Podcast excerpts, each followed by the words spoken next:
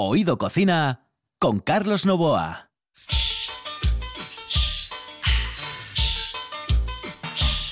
Esto es una maravilla. Esto es Oído Cocina. Señoras y señores, estamos en la radio del Principado de Asturias, estamos en la RPA. En el control está Kike Reigada y aquí al micrófono Carlos Novoa.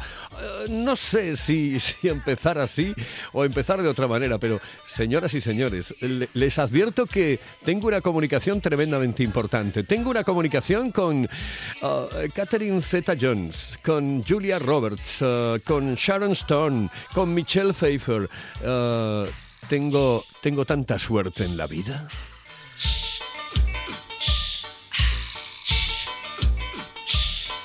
Esto no lo puede hacer todo el mundo. Solamente lo podemos hacer en RPA, solamente lo podemos hacer en Oído Cocina. Les hablaremos de gastronomía así con, con las cuatro, con, bueno, y con más, con muchísimas más.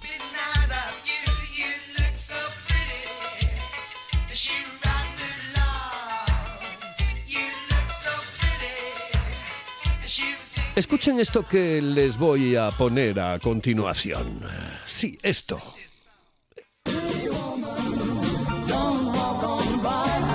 Julia Roberts para mí es muy especial porque en casi todas sus películas la he doblado yo. Oye, te aseguro que me encantaría estar a tu disposición, pero... Pretty Woman es un cuento que, imagínate, doblándola. Y además la, la, hicimos bastante correlativamente. Fue muy, muy de principio a fin, que a veces en doblaje eso no ocurre. Kit siempre me está diciendo, no te pongas romántica cuando trabajas. Por eso no beso, es muy personal. Fue maravilloso. Yo recuerdo el final de la peli con un subidón tremendo. ¿Qué ocurrió cuando él subió a la torre y la rescató? Que ella le rescató a él. Michelle Pfeiffer, maravillosa, me encanta. La verdad es uno de mis preferidos. ¿Me heredarás la tierra? Es que fue tan dramático, Dios mío. Nunca perdoné lo imperdonable. Bueno, tuvimos que parar el doblaje porque es que estábamos llorando tanto, pero ella de verdad que estábamos llorando más que ellas. No nos pongamos tristes, sigamos enfadadas hasta mi muerte. Hay una actriz que no es fácil de doblar, pero que es maravillosa y es un regalo cada vez que viene, que es Annette Bening.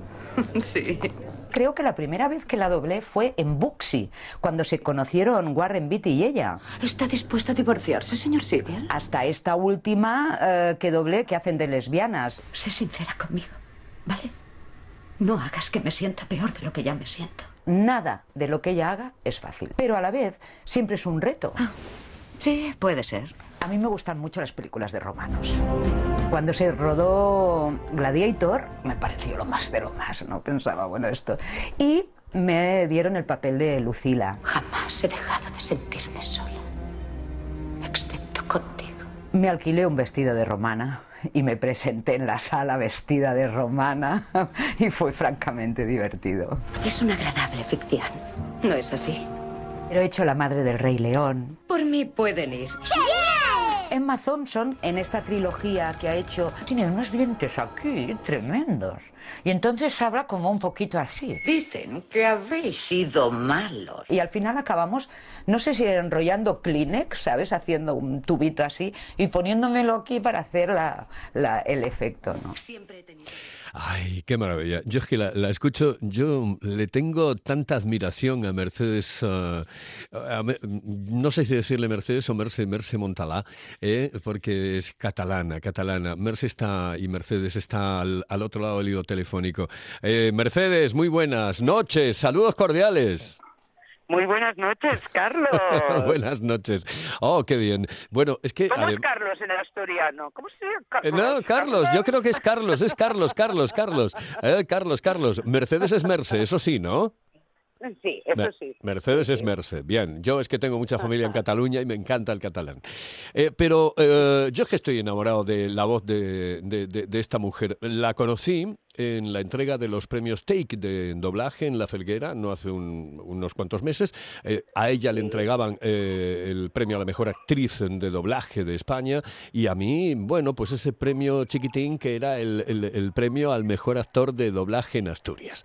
Y a mí me no encantaba. Seas, no seas modesto. Bueno, no seas modesto, bueno, pero Carlos, esas cosas... premio es chiquitín. Bueno, los pre... bueno, pero ese chiquitín, bueno, que es más chiquitín, no tiene comparación con el de toda una vida de, de, dedicada al mundo del doblaje. Yo es que... Eh, eh, eh, primero, ¿por qué te metiste en esto del, del doblaje? ¿Cómo fue que te metiste en esto del doblaje?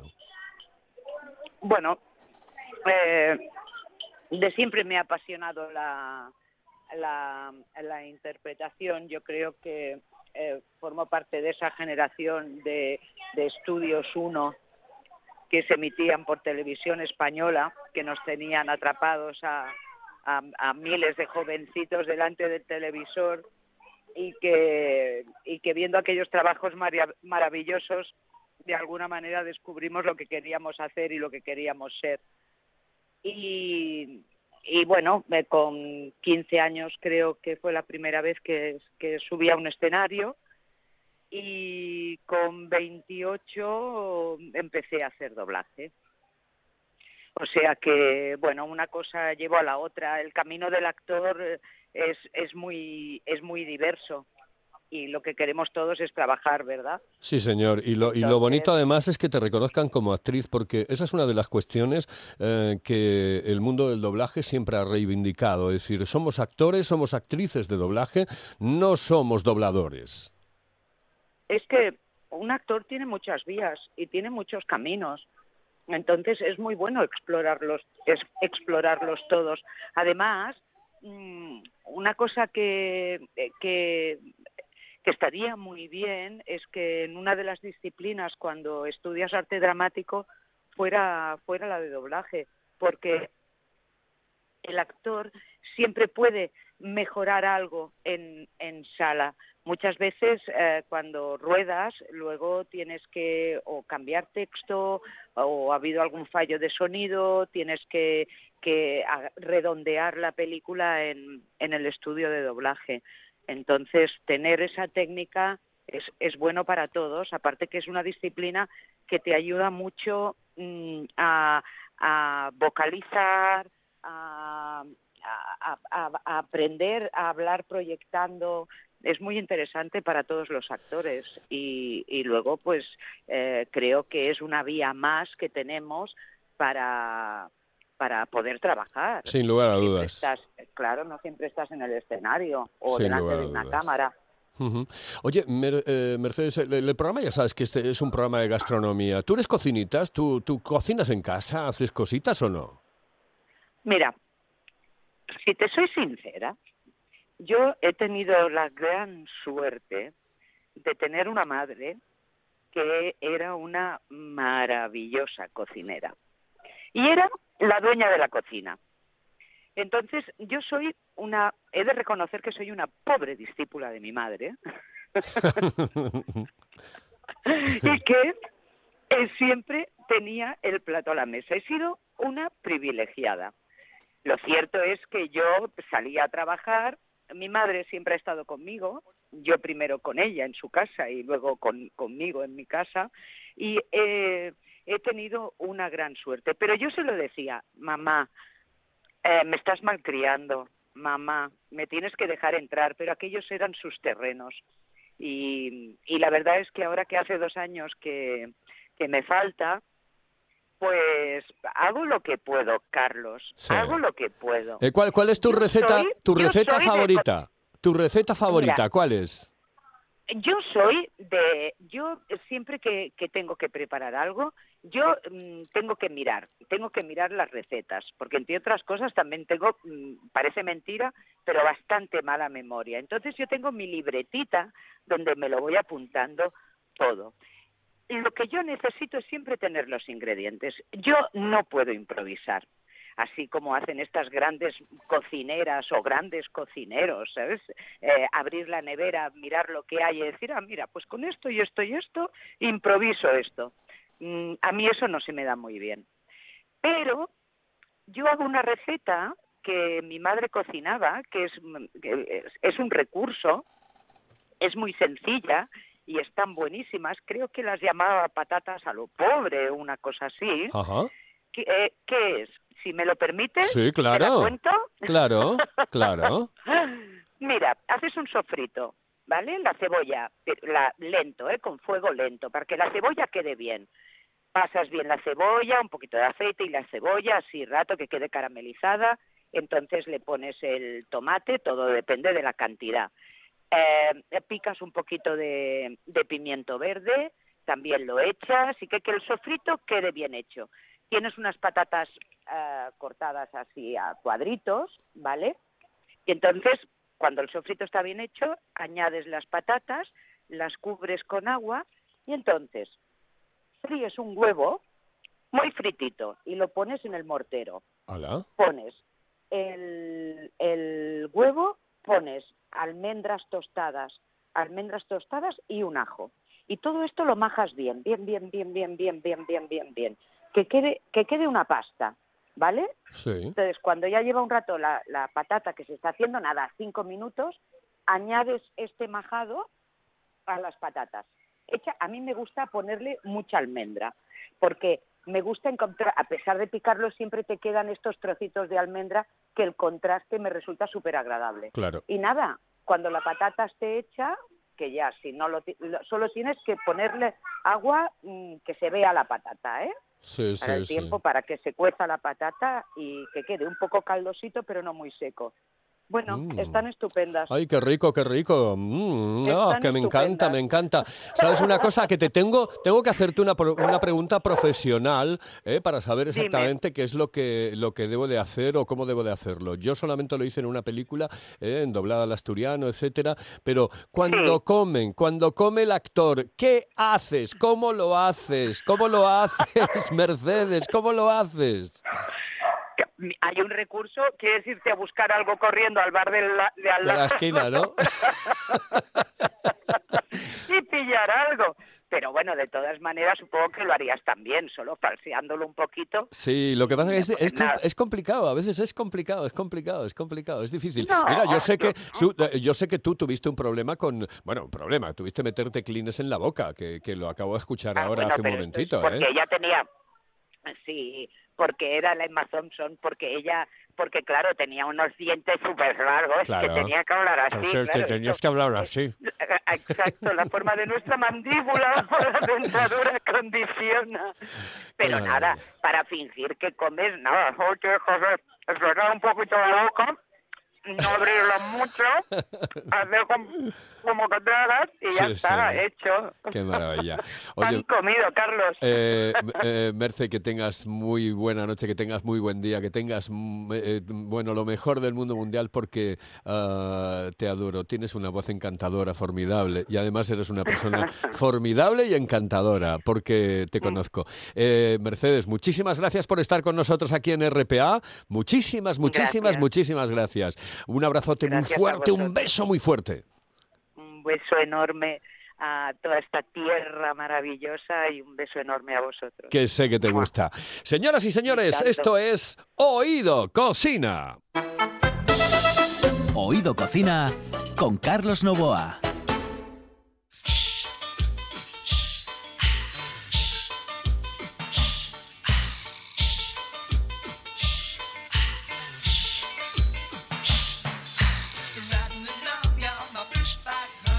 Señoras y señores, seguimos adelante. Esto es RPA y esto es Oído Cocina. Hoy nos vamos um, directamente con una persona que, que tiene ángel en el mundo de la hostelería. Tiene un ángel especial, pero sobre todo una intuición terrible.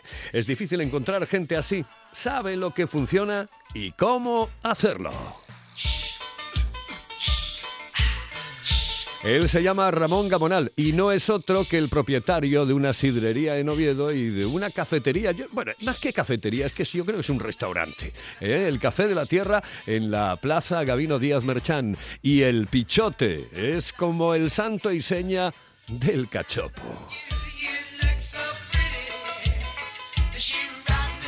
Y a Ramón Gabonal lo tenemos al otro lado del hilo telefónico. Otro día estará aquí en el estudio porque hemos quedado con él. Y además yo voy a visitar directamente los fogones porque quiero realizar allí ah, un reportaje especial. Pero el cachopo, el cachopo es que quedó campeón de Asturias en 2017, del mejor cachopo de Asturias. Y quedó campeón en 2018 del mejor cachopo de España.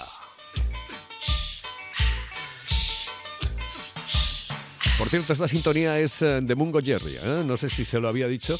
Es el mejor del Mungo. El mejor del Mungo. Ramón, muy buenas noches. ¿Cómo estamos? Buenas noches, Carlos. Buenas noches. Eh, oye, yo quería eh, contigo hablar con tranquilidad pues, de cómo comienza uno en este mundo maravilloso, encantador y difícil, muy complicado de la hostelería, pero eso lo voy a dejar para otro momento. Solo, ¿cuántos años hace que estás metido en esta historia?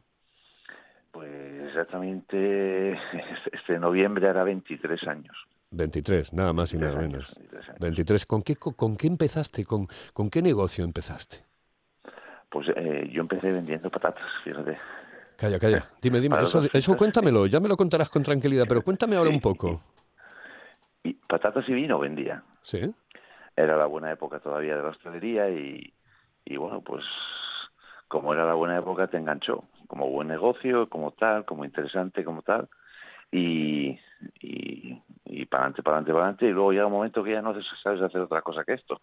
Ya. Oye, mm, lo que pasa es que, que, la historia de, del pichote y del café de la tierra, eh, yo creo que ha sido un auténtico bombazo. Y el tema del cachopo, ah, yo que conozco perfectamente tu negocio, mm, me doy cuenta que hay que tener, no sé si ángel, pero sobre todo intuición para saber exactamente qué hacer en un momento determinado. ¿A ti cómo se te ocurre la historia? Y, mm, bueno, dime, eh, eh, ¿cómo sale, cómo surge el hacer ese cachopo y de la manera que lo haces? Que ahora nos vas a explicar. Bueno, eh, cachopos yo, debo llevar unos 15 años haciéndolos, o 16, ¿no? Eh, lo, lo conocías desde crío, eh, los, sitios míticos, el Valer Alto, la Figal, eh, cuando tenías 18 años, pero, pero el cachopo era una, una comida un poco marginal, ¿no? O sea, mm, se vendían, pero como tantas cosas, ¿no? y un poco la situación propia de la hostelería, eh, bueno, pues, económicamente, pues tampoco es que seamos la, octava maravilla. Esta región, pues, eh, hace que, que, sea un recurso de comida, bueno, muy más bien económica y, y muy atada a la sidra, ¿no? Es una comida eh, social, de grupo, de compartir. Y, eso fue lo que nos decidió a hacer una apuesta por el cachopo. ¿eh? Bueno, el, el, primer cachopo, el cachopo de 2017, ah, llevaba unos componentes muy concretos. Dime exactamente qué componentes y después dime cuál es em, el secreto para poder hacer un buen cachopo. Mira, el, el cachopo del 2017, eh, que yo empecé a hacer en el 2017, eh, yo lo tenía en la cabeza desde hacía 10 años antes. Porque de hecho yo tuve, ese mi primer negocio de patatas, eh, tuve cierta relación con Fernando Martín. Ajá. Me llegó a ser estrella Michelin ya en su última época, ¿no? Sí, los últimos años de su vida.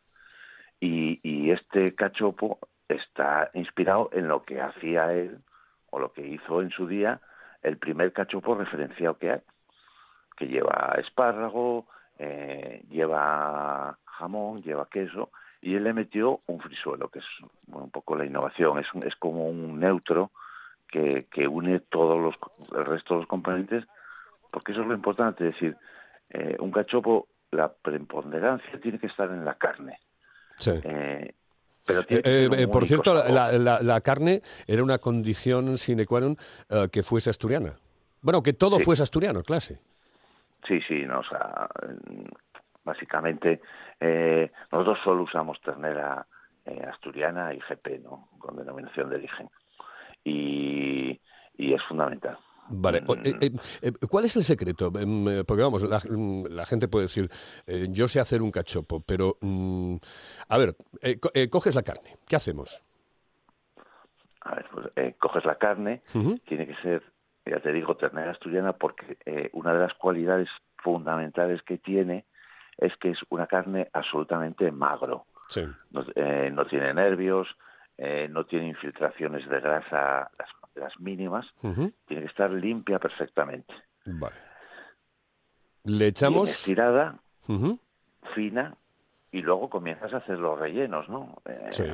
Jamón, bueno, hay gente que o, en otro tipo de cachopos puedes meterle cecina, puedes meterle otro cierto tipo de queso, o natas, ahumados, azules. Sí. Eh, lo importante es eh, que, que, consigas que cualquier cosa que le metas dentro Sí. eh, no manden el sabor sobre la carne. Perfecto. Ah, pregunta, pregunta eh, que, que yo supongo que, que se puede hacer o se estarán haciendo algunos oyentes. Dice, ¿cómo las sellas? ¿De qué manera las sellas? ¿Qué le echas a, a la carne para sellar? Sí, o sea, una, una vez eh, montados los dos filetes con su relleno correspondiente, pues es harina, huevo y pan rallado. El pan el pan rallado me parece que es especial el, el que utilizas Sí, tú, ¿no? eh, ya no es el pan rallado típico que te, te dan en la, en la panadería, de Sí. lo que les sobra y van rallando, no. Hoy en día se utilizan eh, determinados panes especiales, ¿no? Que son, bueno, o bien puede ser el panko, que es el pan japonés, o hay otros, otros mm, panes rallados que utilizan las mismas texturas Sí. y que sobre todo tienen una cualidad, que son repelentes de aceite. Es decir, Ajá. son panes que no absorben el aceite de la fritura, con lo cual mm, son mucho más saludables y más digestivos. Am, lo echas en el huevo, lo rebozas después con el pan rallado, eso sí, siempre poniendo una base, vamos, eh, echándole un poco, eh, espolvoreando con harina antes. ¿ah? Sí, primero harina, el huevo y el pan rallado Perfecto. y, y la temperatura de fritura. Eh, ah, exactamente. Mm, los- po- eh, por los lados, ¿cómo los sellas? ¿Cómo haces? Eh, ¿Simplemente con las manos, con los dedos? Sí, sí, a ver. eh, Claro, eh, es que eso, yo- eh, es otra historia, ¿eh? títulos Especialistas. Después de rebozar Sí. casi eh, 250 cachofos todas las semanas, pues eh, sí, hay que, eh, la posición de las manos son ligeramente acanaladas. Sí. eh, tienes que ir de, de adelante hacia atrás, eh, sacando todo el aire que tiene, que puede tener dentro, Sí. y, y el acanalado de la mano es, es lo que te hace el se- sellado de los laterales. ¿no? Sí. ¿Cuánto, ¿Cuánto tiempo se puede freír un cachopo? ¿Cómo sabemos que está el cachopo ya? Mm, A ver, eh, el cachopo tiene que tener una temperatura, eh, sobre todo para la gente que lo hace en casa, tiene que tener en cuenta eso, de unos 180 grados. Sí. Eh, no se pueden freír dos seguidos en una sartén de un domicilio normal. Sí. Hay que esperar a que vuelva a recoger, a coger otra vez temperatura la, la sartén. Lo que no hay que hacer es, en el proceso de eh, fritura, lo que no se puede andar es subiéndolo y bajándolo, mirando a ver qué tal está, cómo, cómo va. Porque entonces ahí es cuando también coge aire eh, y, el, y el rebozo se despega, que eso es, en los campeonatos eso es, Eso es fundamental, eh, ¿no? vamos, suspenso. Perfecto, perfecto. Bueno, pues Sí, vamos a hacer una cosa. Sí, sí, dime, dime. ¿Me ibas a decir algo? Sí, que, para, un, para un domicilio particular calcúlale eh, siete, ocho minutos. Perfecto. Pues vamos a hacer una cosa. Quedamos ya para otras eh, ediciones del programa, para otros días del programa, para que me hables del cachopo de 2018 y de otros trucos que hay que utilizar para comer un buen cachopo, ¿de acuerdo? Muchas, Ramón, gracias. un abrazo. Saludos, Ramón saludo, del Pichote, del Café de la Tierra, Novio en la Plaza, Díaz Merchán, Gabino Díaz Merchán. Señoras y señores, esto es RPA y esto es Oído Cocina.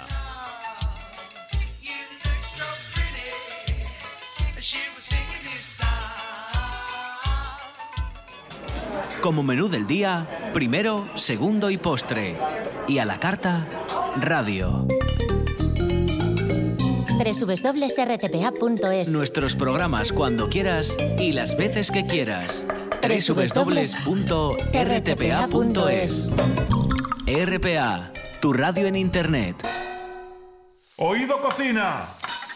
Con Carlos Novoa.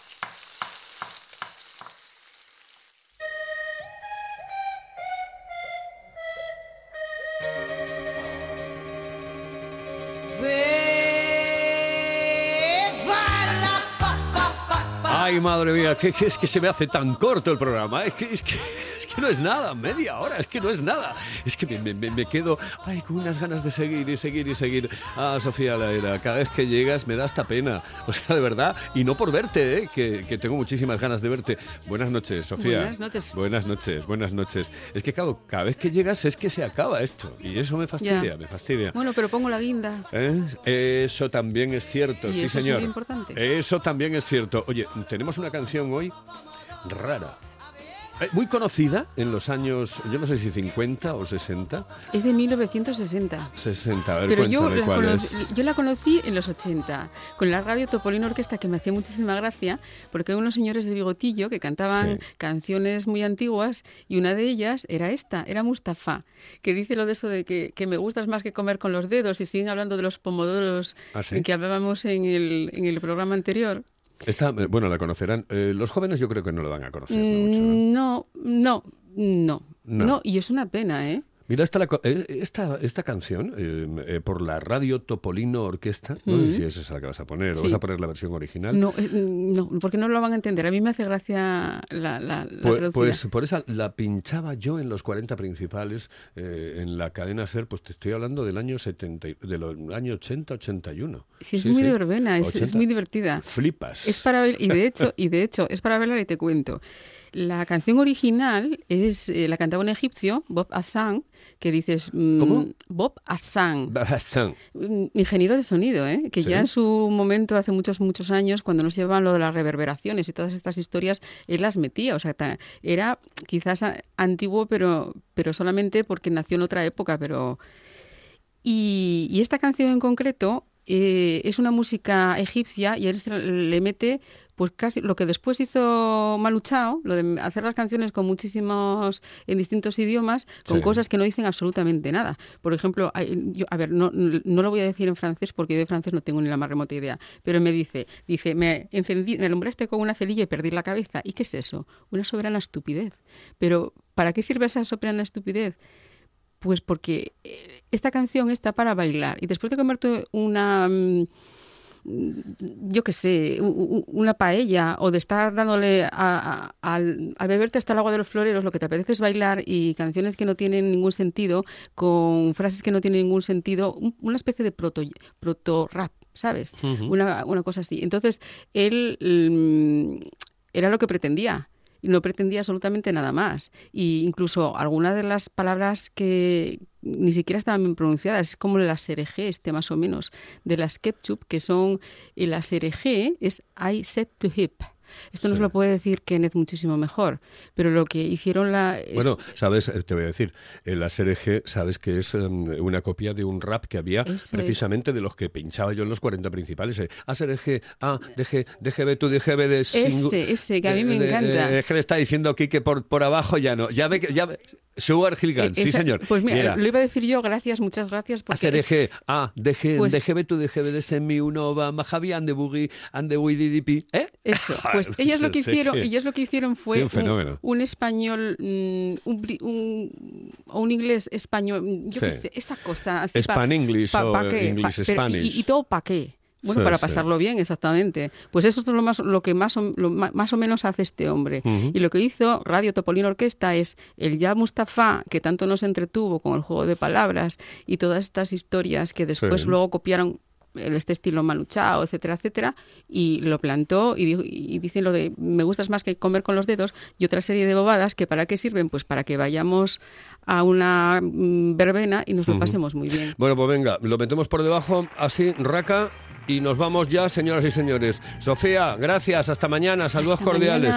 mañana. te voy a traer, eh, bueno, voy a, mm, a- a traer eh, a un señor que a lo mejor puede hacer un Span English, English Spanish, una cosa de esas raras. Pongo la guinda. ¿Eh? Sí, sí, sí, sí. Yo le voy a decir, lo voy a invitar a que haga un, un rap. Vale. Un día, un día, un día, ¿eh? Eh, se me, me va a Y matar. que pero perdone bueno. a las, de, a me va las a matar, me va a matar. Sherry, te adoro, Sherry, yo te quiero. Me gustas más que comer con los dedos. Ay, Mustafa, ay, Mustafa. Las chicas guapas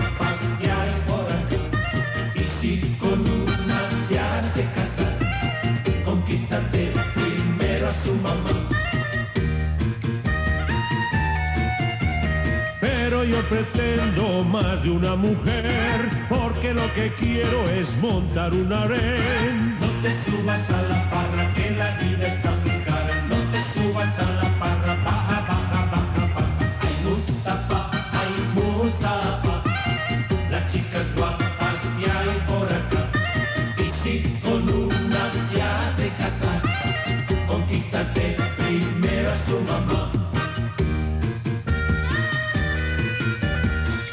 Cuando yo fui rondando tu balcón, salió tu padre con un bastón.